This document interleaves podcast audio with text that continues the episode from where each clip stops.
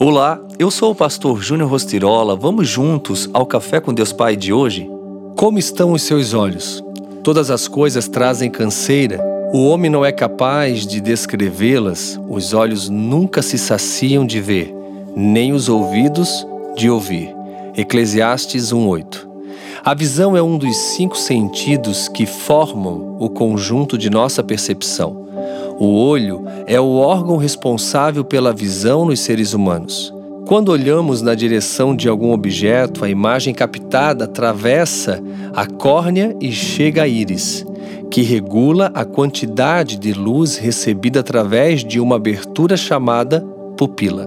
Quanto maior a pupila, mais luz entra no olho.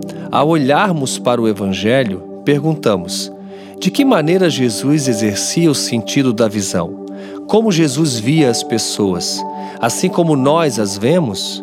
Com certeza não. Jesus as via de outra forma, não apenas pelo sentido de ver, tal como os seres humanos são caracterizados em seu conjunto de percepção.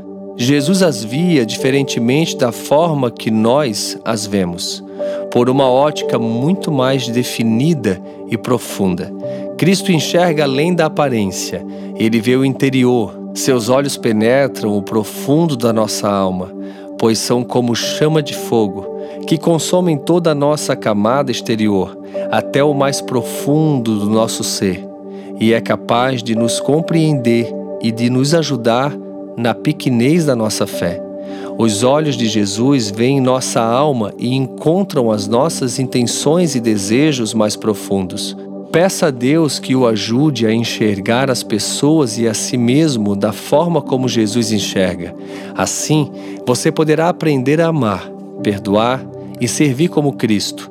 Jesus nos vê com amor eterno e, ao se interessar por nós, apesar das nossas falhas, nos acolhe e nos aceita como somos. Porque para Ele não somos nossas falhas nem nossos defeitos, mas filhos amados de Deus Pai.